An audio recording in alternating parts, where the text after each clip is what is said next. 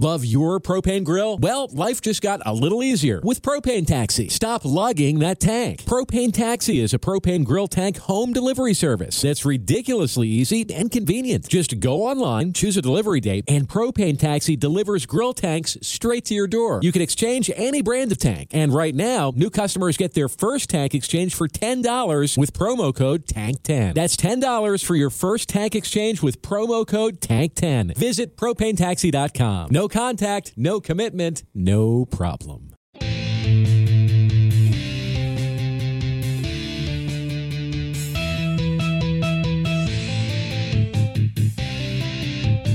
Ya estamos aquí. Y llegamos para quedarnos. Buenos días, buenas tardes, buenas noches. ¿Cómo están ustedes, filósofos de Tasca? El día de hoy, bienvenidos a este su espacio de desconexión con la rutina diaria. Desde aquí, desde la ciudad de Caracas, ya, nos, ya me conoces, Daniel Pineda, su político de Baby Shower, y desde Santiago de Chile, el políglota por accidente, Baker Estrada. ¿Cómo está, hermanito? Buenos días, buenas tardes, buenas noches. ¿Cómo estás, Daniel? ¿Cómo está por allá nuestra comunidad Yeapera? Una vez más, un nuevo episodio. Yeah. Y sí, estrenando micrófono nuevo. Le estamos poniendo caché Yeah. al, le estamos poniendo caché al podcast ya, ¿no, Daniel? Ya pone- dándole una imagen más bonita, más, más chévere para ustedes, nuestros filósofos de Tasca. Eso es correcto. Así que bueno, bienvenidos sean todos nuevamente. Si no nos conoces, por favor pasa, siéntate, tómate un cafecito y prepárate para aprender un poco y entretenerte. Sí, ¿por qué no? Bueno, ya saben que nos pueden seguir en nuestras redes sociales como arroba ya estamos aquí podcast y en nuestras cuentas personales arroba Daniel M. Pineda y arroba Baker Estrada en Instagram. Y bueno, sin más nada que agregar, les presentamos el tema de hoy que estaremos hablando sobre la Segunda Guerra Mundial. ¿Y por qué? Porque bueno, el pasado 8 de mayo se contempla, se celebra el aniversario del fin de la guerra en Europa. Así que estaremos hablando un poco sobre este tema. Cuéntame, Daniel, ¿cómo lo empezamos? Bueno, primero vamos a trasladarnos al lo que fue finales de la década de los 30 y parte de la década 40 del siglo XX. Sobre todo de este conflicto que ha sido protagonista de teorías conspirativas, de videojuegos, películas, de algunos libros y sobre todo de un hombre chiquitico con bigote bien sexy. Tal cual, tal cual. Este sí, bueno, la Segunda Guerra Mundial eh, está catalogado como el conflicto armado, digamos, el más grande de la historia de la humanidad, también el más sangriento. Estamos hablando de aproximadamente 46 millones de personas, entre soldados y civiles que perdieron la vida durante este conflicto. Pero para hablar de la Segunda Guerra tenemos necesariamente que hablar de la primera porque, bueno, están relacionadas. Digamos que la Segunda Guerra es un resultado directo de lo que, de lo que fue la Primera Guerra. ¿Sí? ¿Por qué se inicia la Primera Guerra Mundial? La Primera Guerra Mundial se inicia básicamente fue una consecuencia del deseo de expansión de las grandes potencias europeas. Estamos hablando que las potencias como Inglaterra, Francia, inclusive Portugal, eh, Rusia, todas estas grandes potencias estaban repartiéndose el continente.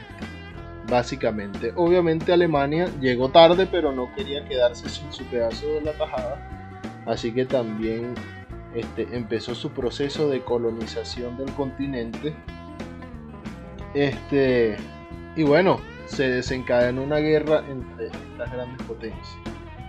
La Primera Guerra Mundial fue, este, digamos que protagonizada por dos equipos principales. El primero era la Triple Entente, que era una alianza formada por Francia, Reino Unido y Rusia, a la cual luego se anexaron Japón, Estados Unidos, como no, Eh, y en menor participación básicamente porque fueron invadidos y tuvieron que luchar Bélgica, Serbia, Portugal, Grecia y también Brasil que llegó detrás de la ambulancia porque Brasil eh, envió tropas eh, pero llegaron ya cuando la vaina estaba lista. Imagino los brasileños como que Es que foi caralho, vai para allá na frente a pelear aí, foge, vai Vamos Vai pegar na brincadeira aí, né? Vamos fazer bagunça aqui nessa brincadeira. Vamos pelear, vamos, vamos ficar uma capoeira aí. Loco. Así como que no, hermano, sácate la caipirinha que aquí ya se termina. sácate la caipirinha Y sale nomás. por allá un, un, un portugués como que, menos, pues se aí na, na garota. É, Na garota aí da. Mas na, na garota da Ipanema também esse carnaval. Oh, y los locos. Oh, ariarayo. Wow, wow, wow. La la la la. Ajá. Este. bueno. ¿Cómo eh, continuó ese conflicto? Bueno, el otro equipo que estaba en conflicto, que fue en este caso el, el equipo perdedor, fue la Triple Alianza, que estuvo formada por Alemania, el Imperio Austrohúngaro e Italia, que luego se cambiaría de bando para el bando ganador, que fue la Entente. También participaron con ellos el Imperio Otomano y el Reino de Bulgaria. ¿Qué pasa con la Primera Guerra? que al terminar la guerra, las potencias ganadoras firmaron lo que conocemos como el Tratado de Versalles, que era básicamente, se obligó a Alemania a una serie de, de demandas que tenía que cumplir este, con este tratado. Entre ellas está el pago de indemnizaciones de guerra, pago de reparaciones de guerra por lo que hoy serían 642 mil millones de dólares que eh, el gobierno alemán terminó de pagar en 2012. Imagínate, casi 100 años después. También se tuvo que ceder ciertos territorios a los países afectados, incluyendo el territorio que luego sería el desencadenante de la Segunda Guerra, que fue una área llamada el Corredor de Danzig, que es un corredor que fue un pedazo de tierra que fue cedido a Polonia para que tuviera una salida al mar y divide a Alemania en dos. Tercera condición era desarmarse y limitar sus fuerzas armadas. Y por último, asumir toda la responsabilidad de la guerra. Esto era básicamente una humillación para Alemania. Y bueno, este tratado aparte de la humillación mediática que sufrió el país, también la dejó, eh, digamos, eh, en medio de una gran crisis económica, pues estamos hablando con una cantidad de plata impresionante que tenía que pagar, aparte de los territorios que perdieron. Y bueno, en la población se comenzó a, crear este, este resentimiento y este odio hacia, hacia los otros países, esta, porque bueno, Estamos hablando de un país que está en crisis, la gente estaba molesta. Y por supuesto, como no, todo este resentimiento y este odio, como pasa siempre en la historia, siempre es canalizado y aprovechado por una figura que se yergue como un salvador. En este caso fue el pintor frustrado Adolf Hitler. Porque qué pasa con Hitler y por qué él tiene este resentimiento, chico. Es porque él participa en la Primera Guerra. La Primera Guerra Mundial que es famosa porque fue una de las guerras, la guerra de las trincheras prácticamente, porque fue donde el, el, el terreno protagonista de la guerra.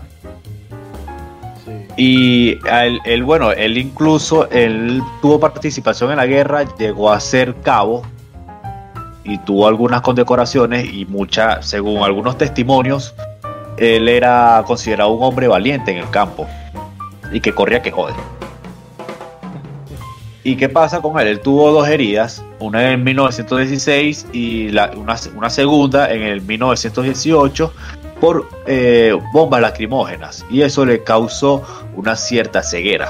Sí. ¿Qué pasa? Que cuando él está en el hospital, le dan la baja, él se entera del resultado de la guerra. Y obviamente eso fue el un golpe al orgullo de él, no solamente por ser participante, sino también por ser alemán.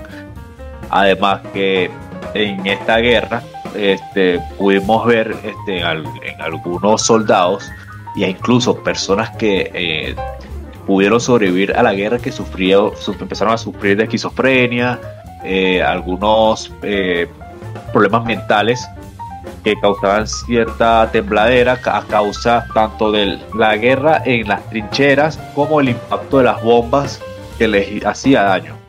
Sí, eso es lo que conocían como fatiga de guerra, por la falta de sueño en las trincheras y obviamente por el estrés de que en cualquier momento te, podía caer una bomba encima. Estamos hablando que era trinchera de un lado, trinchera del otro, tierra de nadie y bomba y bomba y bomba y bomba día y noche. Este, esa fue una nueva enfermedad mental que se desarrolló en esa guerra, que eh, fue la fatiga de guerra también estuvo, surgió lo que llaman el pie de trinchera, que es básicamente por tener el pie todo el tiempo mojado a bajas temperaturas. Este, se infecta, se gangrena y hay que amputarlo. No, pero Adolf, eh, la figura de Adolf Hitler, este, estuve viendo más o menos ciertas biografías de él. Te dicen que eh, Adolf Hitler no fue un hombre extremadamente talentoso este, de hecho, fue rechazado de, de, la, de la Escuela de Bellas Artes de Viena, porque su sueño era ser pintor. después de eso, después de eso, aceptaron a cualquiera. Tal cual. Este, bueno, él fue rechazado. Eh, después de la muerte de su madre, él se queda en Viena y sobreviviendo con trabajos como el, barredor de nieve, o sea, con trabajos muy, oficios, oficios varios. No, no era, no era tampoco muy letrado, muy versado. Tampoco era demasiado prodigioso en su carrera militar, aunque como lo dice Daniel, eh, el, señor, el joven Adolf logró el cargo de el título de cabo y tuvo varias condecoraciones, pero ciertos historiadores lo catalogan que era como él no era bueno al mando. Digamos, era valiente y todo lo demás, pero no era un gran estratega militar, no era bueno eh, eh, comandando sus tropas. Eh, era algo así como que, mira, ya estamos aquí, aquí esto todo está oscuro, una calle peligrosísima, yo tengo dos buenas piernas y son para correr. Básicamente. Dale, pero este mensaje para la otra, para la otra chinchera, chico. Dale, ya voy.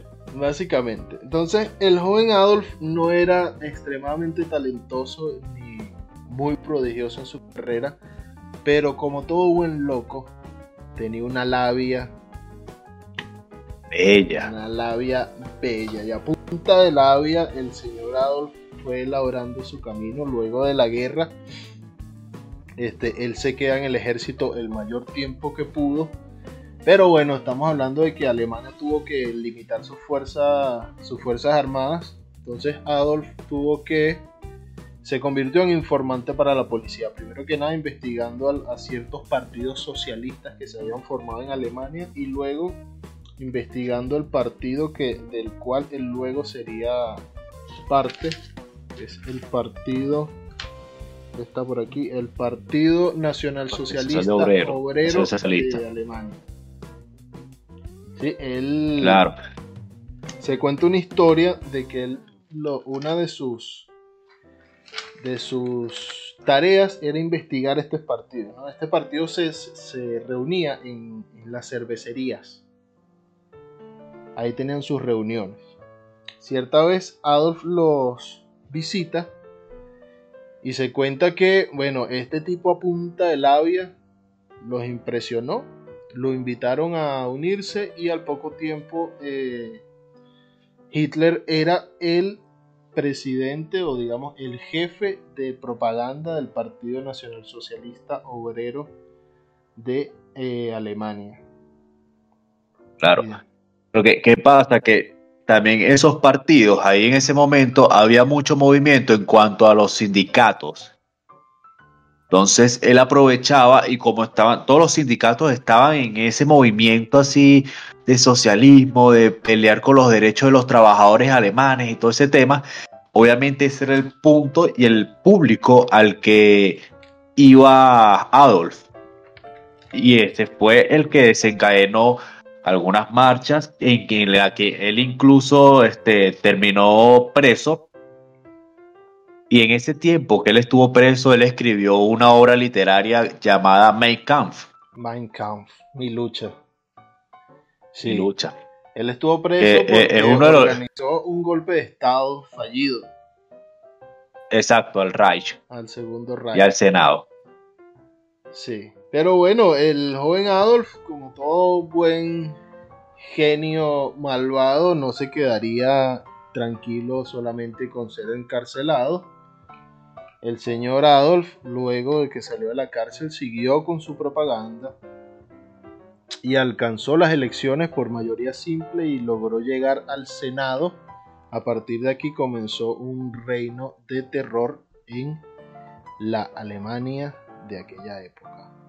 Una Alemania que estaba llena no solamente de las ideas de un hombre con un bigote chévere, sino propaganda brutal no solamente de Hitler, sino de este Goebbels, que era un, una, la mente maestra y malvada de, en cuanto a la propaganda.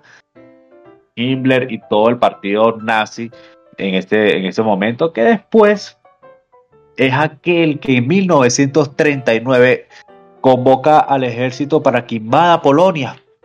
Eso es correcto. Eso es correcto.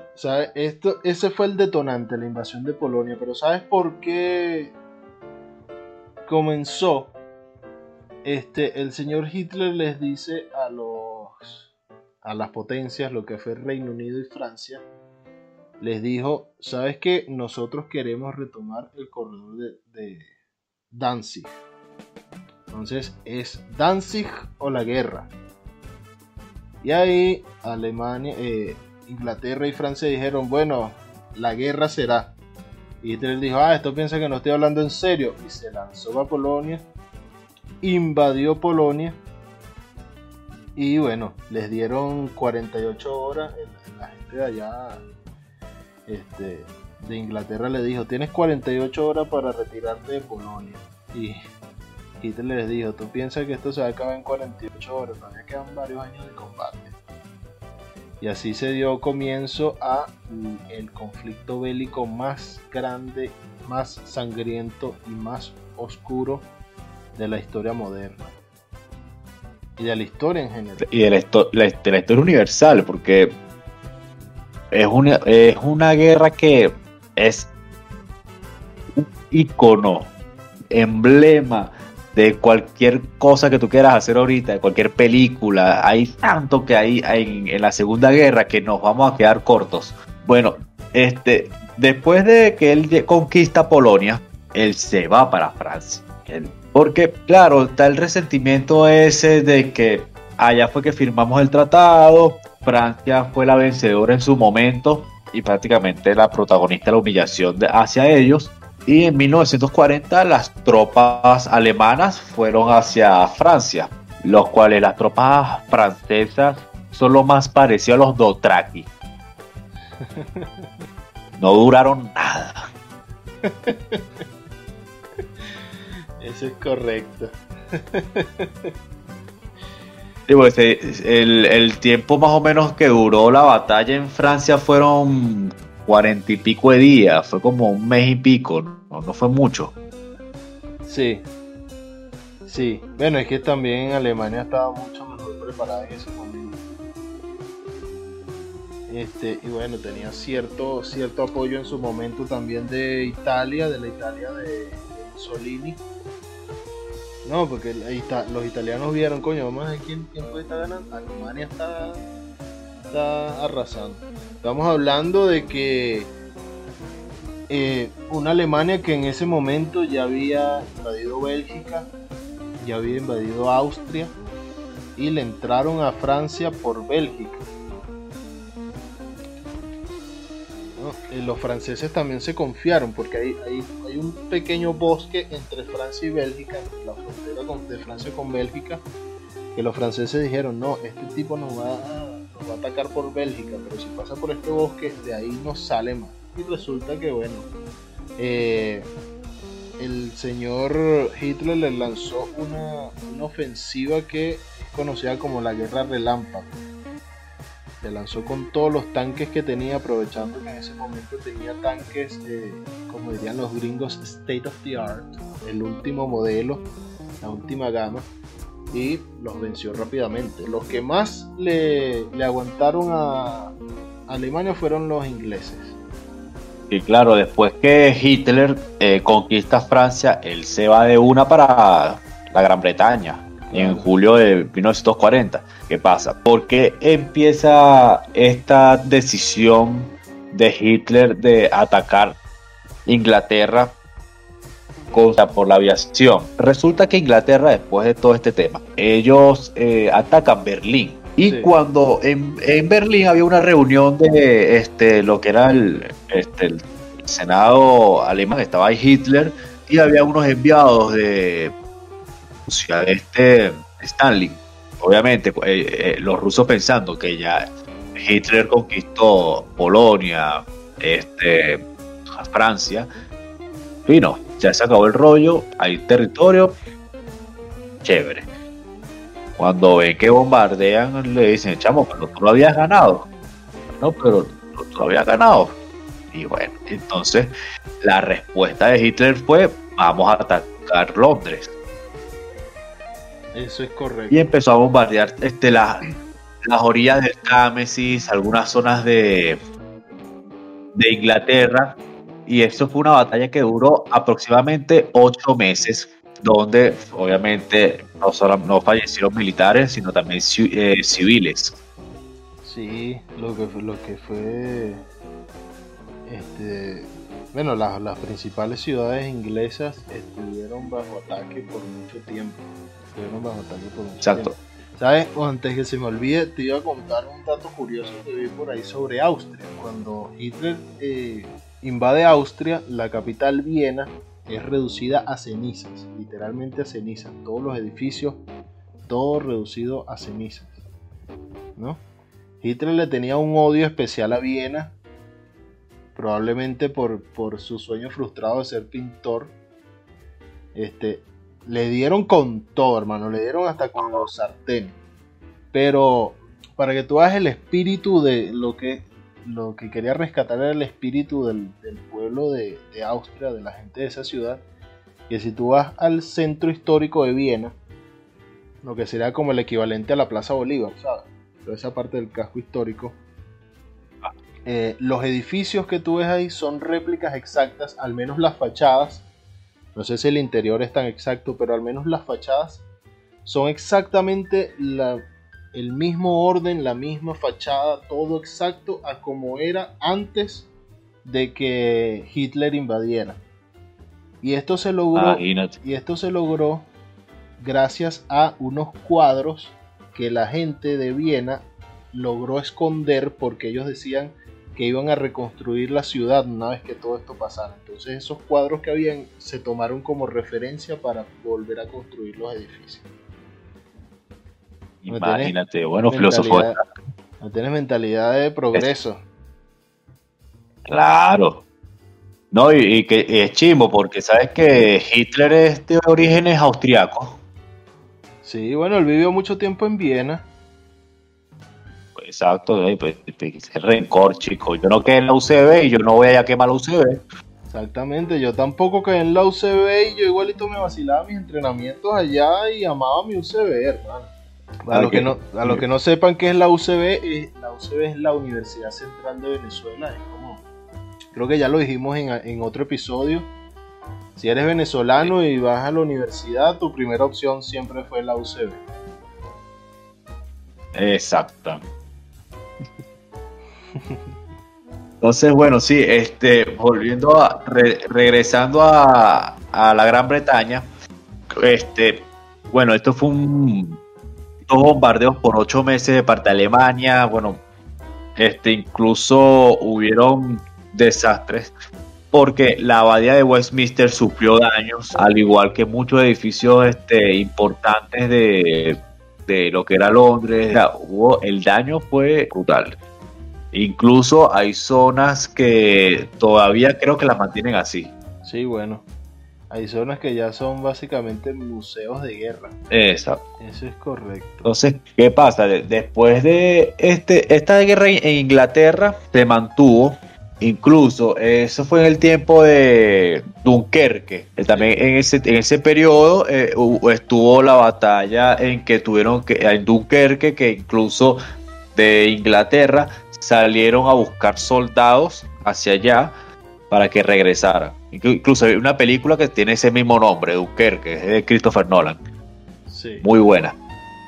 Sí, pero digamos que ya hasta aquí llega como el el éxito de Hitler, lo que, lo que digamos, su mayor éxito en la guerra, porque a partir de acá comienzan las malas decisiones y los errores que lo hacen perder terreno y, al final eh, perder la guerra.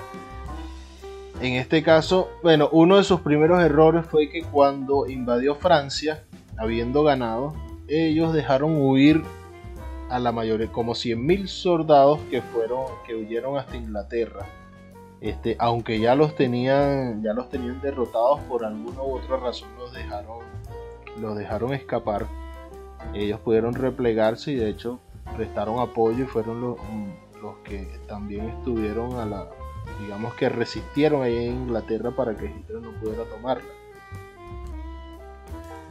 Luego se, se, viene el segundo gran error, no, este, ya cuando estaban en, en Inglaterra, estamos hablando de 1941 ya más o menos, sucede, suceden dos acontecimientos muy importantes. Japón, que se había aliado a Alemania, ataca Pearl Harbor.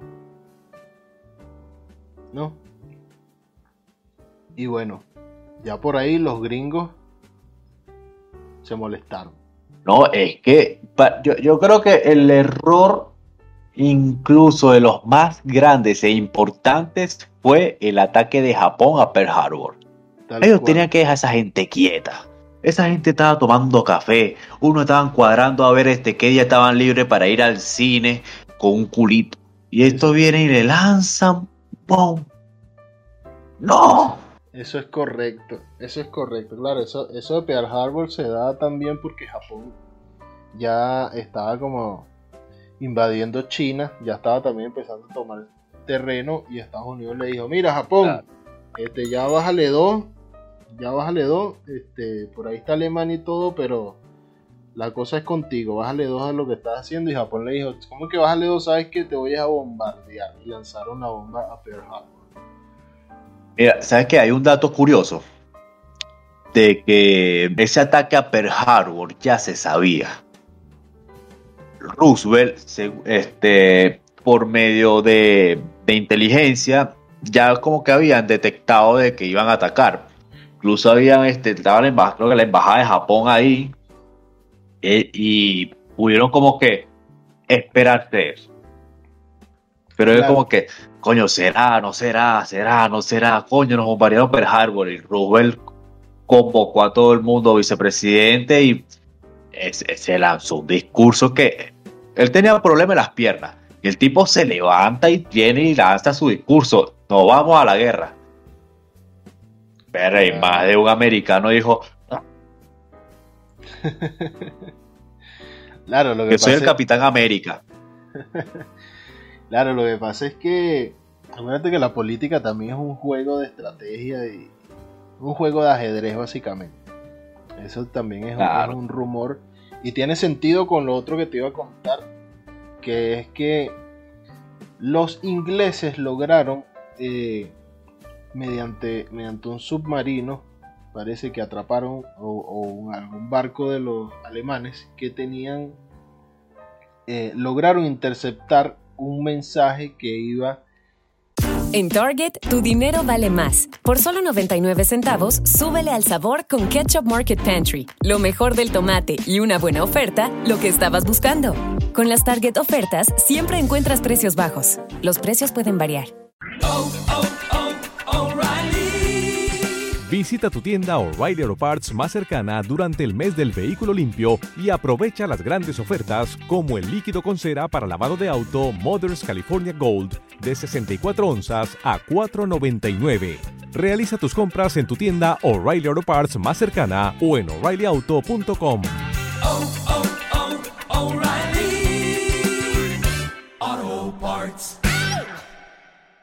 Dirigido hacia los mexicanos, o sea, de Alemania a México. Donde Alemania le decía, sí, a México. Donde Alemania le estaba ofreciendo plata a México para que en caso de que Alemania decidiera atacar a Estados Unidos, México se uniera al ataque y atacara por el sur para poder derrotar a Estados Unidos. Por California. Exactamente. Qué habilidoso, chamo. Entonces ahí Estados Unidos fue donde dijo al final, sí, dale. Entonces bueno, aquí vamos a especular, no estamos diciendo que sea así, pero si a Roosevelt le llega ese, ese mensaje de los mexicanos, ya está claro que Alemania quiere venir a, a, atacarlo. Y después le llega un mensaje donde dice que Japón va a atacar Pearl Harbor. Pearl Harbor es la mejor excusa para entrar a la guerra. Y, no solamente es la excusa perfecta, sino que es el inicio a ti para eh, meterte ya de una vez en el lío y bueno, ver qué vas a sacar ahí. Terminar también siendo el héroe. Exactamente, entonces bueno, ahí ese fue el otro gran error de Hitler. Primero dejar que Japón atacara Pearl Harbor y segundo enviar ese, ese comunicado a los, a los mexicanos. Aparte que lograron también a través de, este vehículo, este, este, barco, este submarino que, que interceptaron, eh, lograron recuperar la famosa máquina Enigma que tenían los, los alemanes mm. con que enviaban las informaciones codificadas. los códigos. sí, que por cierto este también es,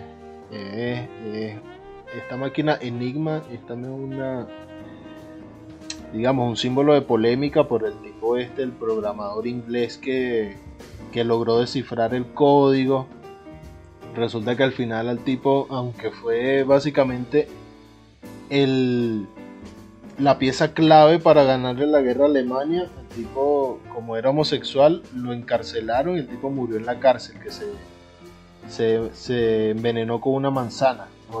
se comió una manzana envenenada con cianuro y se suicidó. Y por esto es que el, el logotipo de Apple es una manzana mordida en honor a este señor que ahora mismo no recuerdo el nombre, pero se lo vamos a dejar aquí escrito que bueno, fue la pieza clave, la pieza fundamental para ganarle la guerra a Alemania y así se lo pagaron, metiéndola a la cárcel y discriminando. Claro, no, y, cosa increíble de la guerra es que no se quedó solamente en Europa, también esto fue hacia tierras africanas, ya que en lo que era el frente oriental tuvo lugar en el desierto del África del Norte, y eso fue desde el 10 de junio de 1940 hasta el 16 de mayo de 1943 que los aliados eh, ganaron.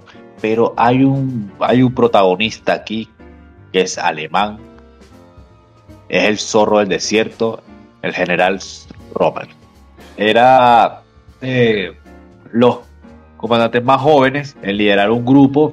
Tuvo varias misiones, excursiones allí Incluso se decía que él iba a los campamentos eh, aliados a ver nada más. Claro, ¿qué pasa? Que la, maquinaria, la artillería, este, lo que eran los vehículos que tenían los alemanes eran increíbles, eran muy modernos, a diferencia de los que traían los ingleses. es correcto. ¿Qué pasa? ¿Y por qué uno de los momentos en que pierde eh, la batalla en el, el, desierto es porque interceptan un barco que venía con, con, municiones, eh, gasolina, y los aliados lo atacan y ya Rommel y todo el escuadrón alemán, de, este, al verse ya superado por la Africa Corps, ahí ya este, firmaron la rendición. Pero Romer era este, un tipo muy inteligente y sabía atacar bien los puntos estratégicos este, aliados. Claro, en esta guerra este, quienes, quienes estuvieron con los alemanes eran los italianos. Los italianos también en búsqueda de, su expansión. Claro, es que los italianos. Y bueno, por parte del aliado. Los, los italianos son los que deciden invadir Francia, querían invadir Egipto. Es. Sí. Que ahí Estados Unidos llega a Casablanca. Eso es correcto, sí.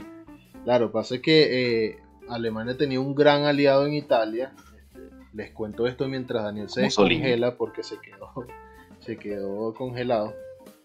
Este, Alemania tenía un gran aliado en, Italia. Italia cuando vio que Alemania iba ganando le dijo, bueno, sabes que yo te apoyo. Eh, pero no contaba con que los italianos iban a alzar, iban a derrotar al señor Mussolini. Y luego el país cambió de bando, se pasó al bando de, de los aliados contra Alemania. Y aquí otro revés para el imperio alemán. ¿Sabes qué es lo curioso y lo cómico del asunto? De que Italia, este, siendo aliado de Alemania, ellos iban a, pelear en algunas zonas de Inglaterra, este, de, los países aledaños que eran pertenecientes a los aliados, y más bien terminaba Alemania enviando soldados arreglar el, desastre que dejaron los italianos porque no, cumplían con la, con la misión. sí, eh, era como que me imagino los, soldados italianos como que yo voy, para allá a invadir la, Inglaterra per Mussolini y de repente no todo el mundo muerto y que ver, ¿qué vamos a hacer, marico? Pero va a ir para Nueva York. vendemos licor allá. Y una pizza.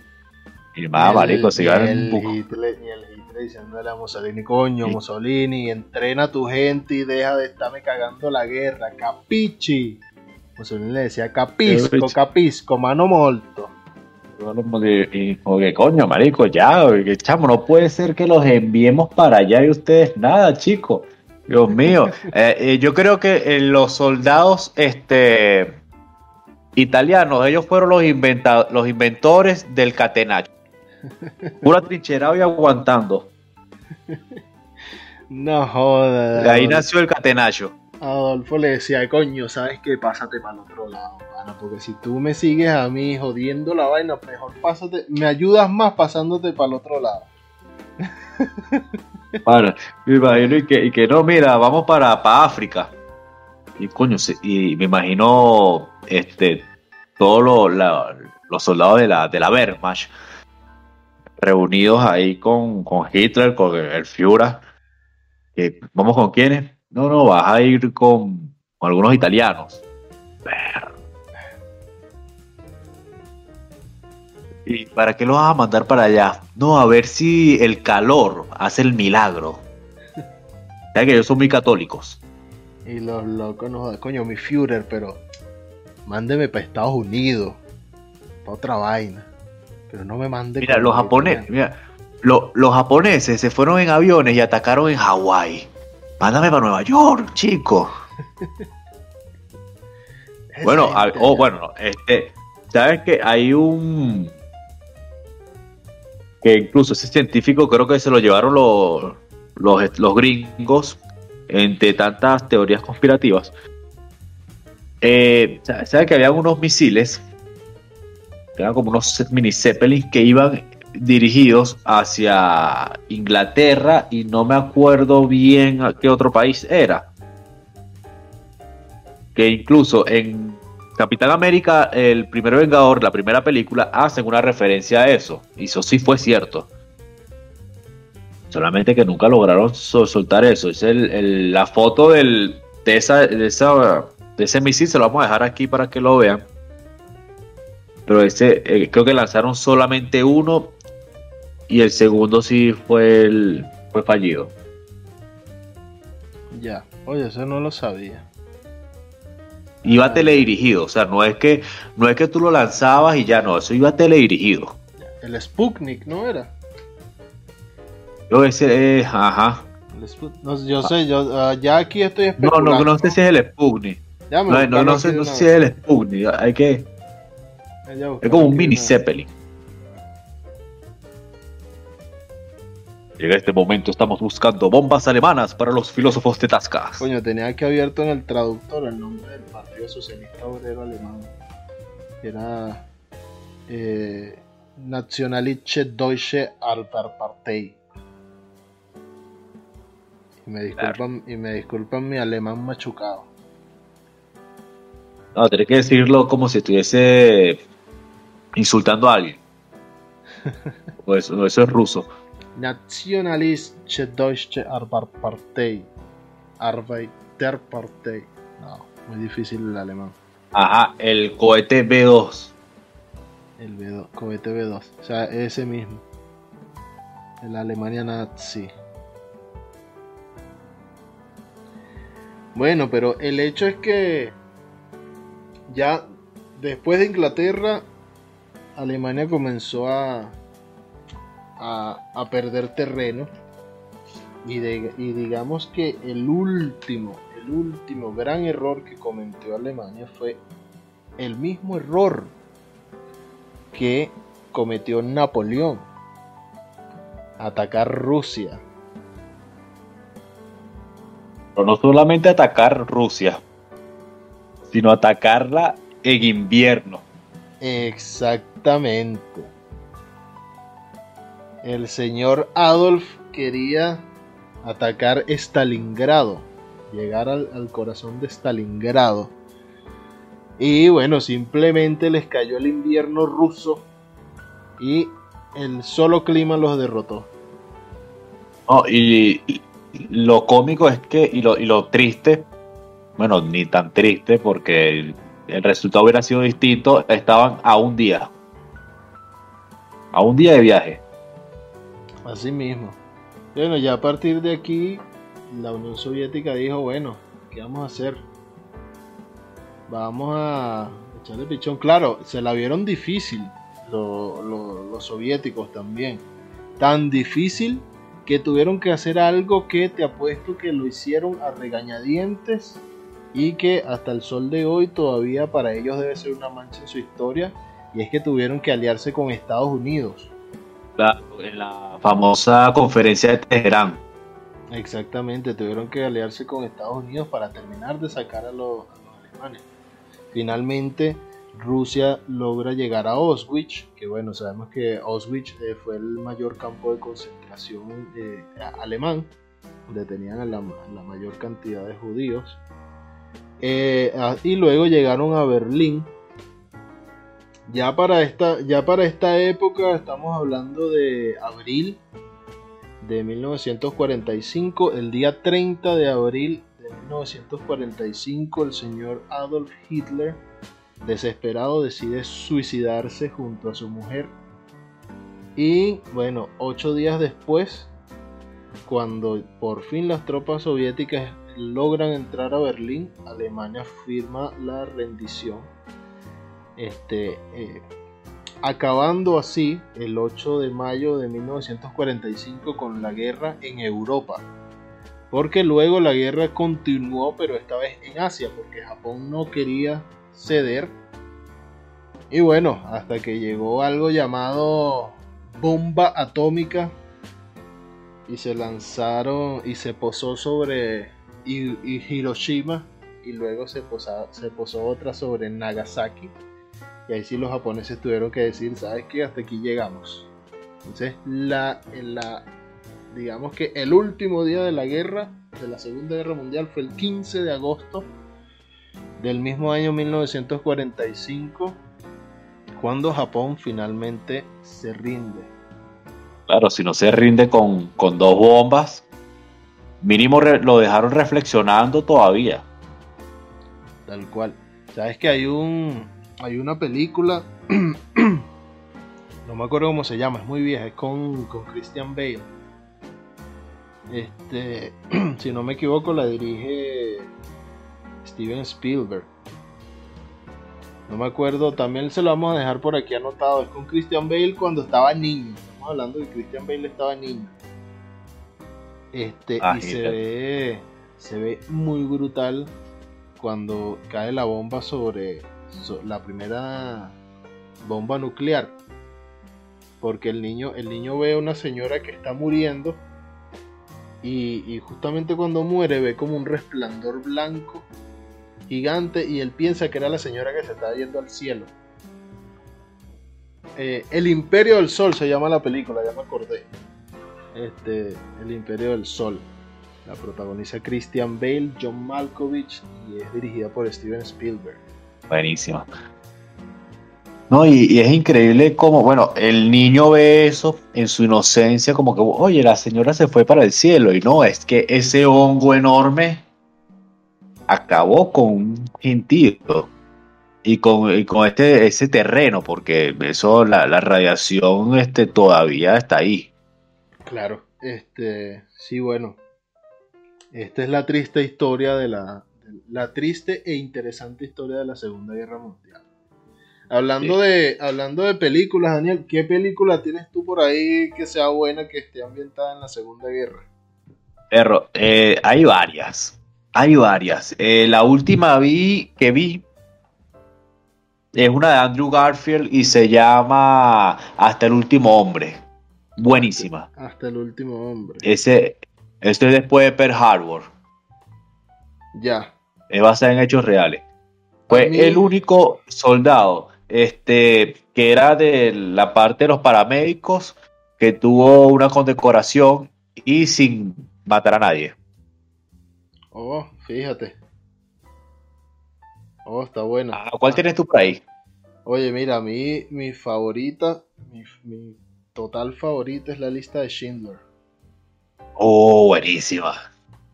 Mira, una joya de película. Quien no la haya visto tiene que verla antes de morir. Dura como tres horas. Pues son tres horas que te tienen así. Pegado a la pantalla. Muy bien lograda. Está grabada en blanco y negro a pesar de que es del año 94. Pero bueno. Está protagonizada por Liam Neeson. La dirige Spielberg.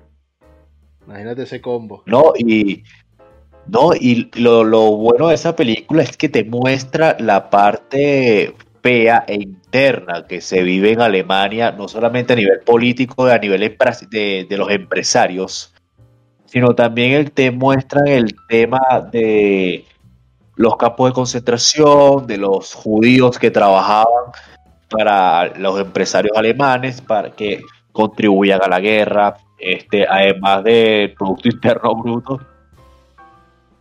Y esa es la otra cara de la guerra que mucha gente eh, ha visto posterior a la, a la guerra. Y es la parte fea y que y a la vez noble, porque incluso no todos los alemanes eran malos. Todos los alemanes no, no sencillamente eras nazi y eras malo. Sino Claro. eh, también tú tienes alma. Bueno, Otra eh, que me, Bueno, me gustó. Oscar, Oscar. Schindler, eh, disculpa que te interrumpa, Oscar Schindler bueno, Tranquilo. está basada en, eh, en una persona de la vida real que salvó a muchísimos judíos de, de- del holocausto, de, de ser asesinados por los nazis. Y hasta el sol de hoy, eh, los familiares de esos judíos visitan su tumba anualmente. Sí. Incluso en los créditos de la película hay sobre los sobrevivientes eh, reales se ven ahí en la visitando la tumba. Sí, de hecho, este, incluso aquí en Latinoamérica, aquí en Latinoamérica hay, obviamente, como creo que en todo el mundo, este, una gran población de judíos y cuando estudian en colegios judíos, aparte de que los llevan a Israel a conocer la Tierra Santa, también los llevan a, a, a Auschwitz, al campo de concentración, y los llevan a, a toda esta parte a conocer sobre la historia de Schindler. Claro. Porque no, y no solamente fue Schindler, ah, también habían otros otros Claro. alemanes este, empresarios. Por ejemplo, eh, otra película eh, de esa época que me gusta muchísimo, que la la protagonista Scarlett Johansson, eh, Jojo Rabbit. Oh, hermano. Es tremenda película porque no te muestra, no te muestra el lado este, de la guerra y de lo que es los aliados, sino que te muestra el lado del ciudadano alemán común que mira, que sencillamente está viviendo una guerra, tienes unos niños que son fanáticos a, a ser nazi, a que Hitler es el Führer y hay que seguir al Führer y es nuestro superhéroe, porque Führer es nuestro, no sé, nuestro Superman.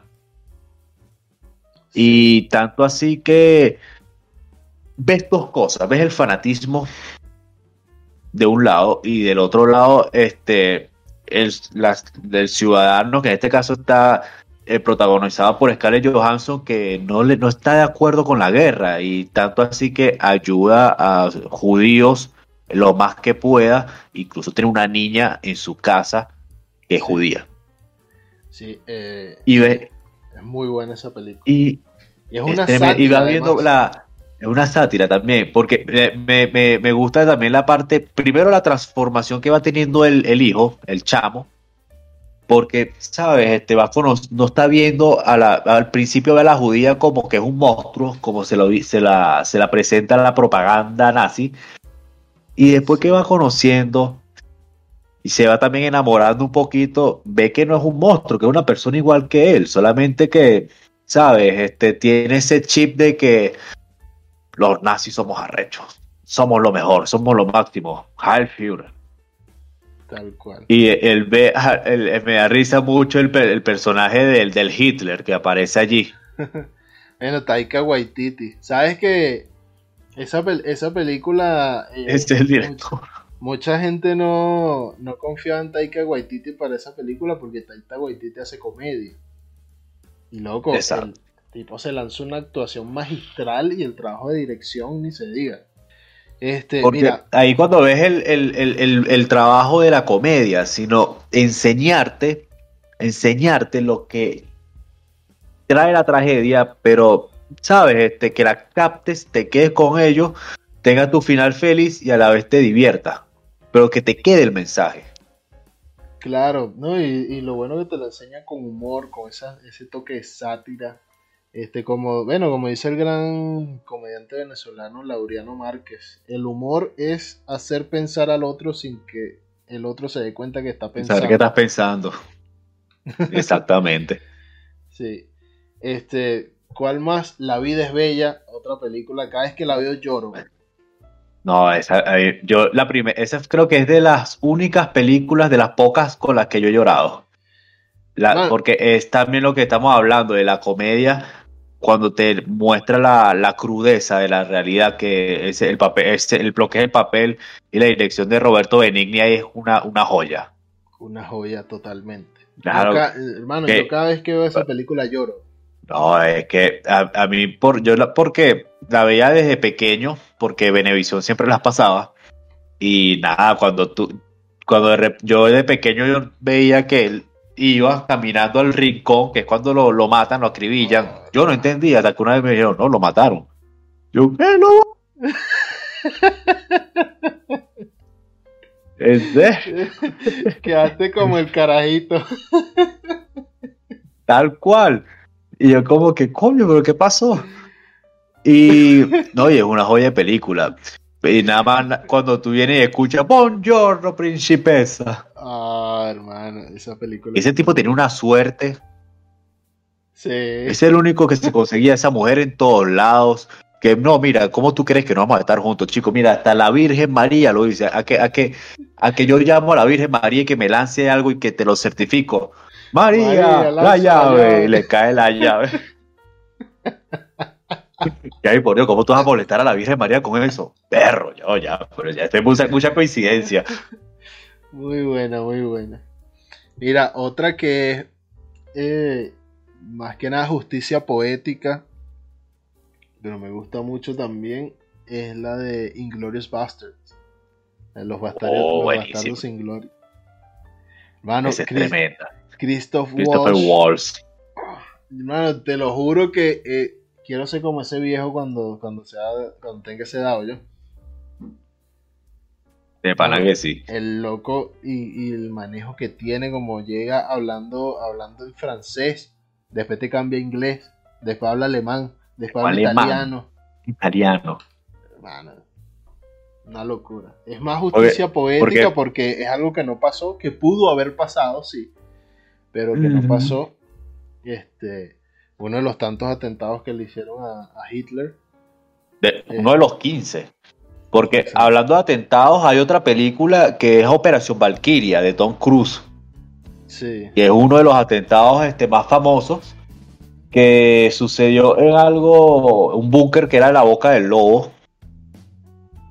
Luego lanzaron la Operación Valkyria para hacer el cambio de gobierno y resulta que nada, Hitler como hierba mala que nunca muere, tal Ah. cual. Se echó para atrás. Sí. Pero bueno, cosas, cosas que cosas. Y ustedes que están por ahí, ustedes lo- los oyentes yaperos, cuéntenos por ahí qué película basada en la Segunda Guerra les gusta. ¿Qué piensan sobre la Segunda Guerra Mundial? Este, sus comentarios, sus dudas, sus preguntas, déjenlos por ahí. Aparte que queremos hacer un episodio sobre teorías conspirativas de la Segunda Guerra Mundial y de los nazis porque hay demasiado material. Así que si les gustan, dejen, si les agrada ese tema, déjenlo saber por mediante un like, por un comentario, compartan este video y háganlo llegar a más personas. Claro, porque como bien lo decimos, filósofo de Tasca, los nazis tienen muchas teorías conspirativas, así que ¿cuál quieres escuchar? ¿Hitler no murió? ¿Nazis en Argentina? No sabemos. Déjenle por ahí. Mientras tanto, antes que se acabe, te pedimos, te vamos a dar ahí- a unos segunditos para que te suscribas, por favor. Suscríbete, es gratis. Activa la campanita. Y también puedes seguirnos por eh, nuestra cuenta en Instagram, arroba ya estamos aquí podcast. Y por nuestras cuentas personales, arroba Daniel M. Pineda y arroba Baker Estrada.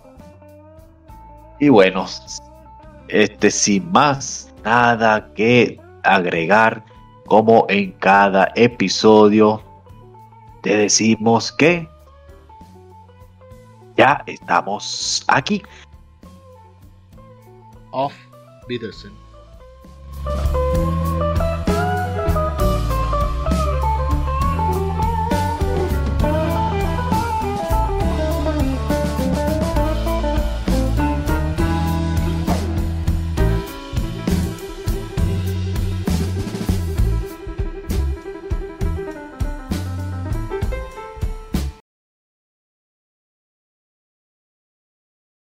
En Target, tu dinero vale más. Por solo 99 centavos, súbele al sabor con Ketchup Market Pantry. Lo mejor del tomate y una buena oferta, lo que estabas buscando.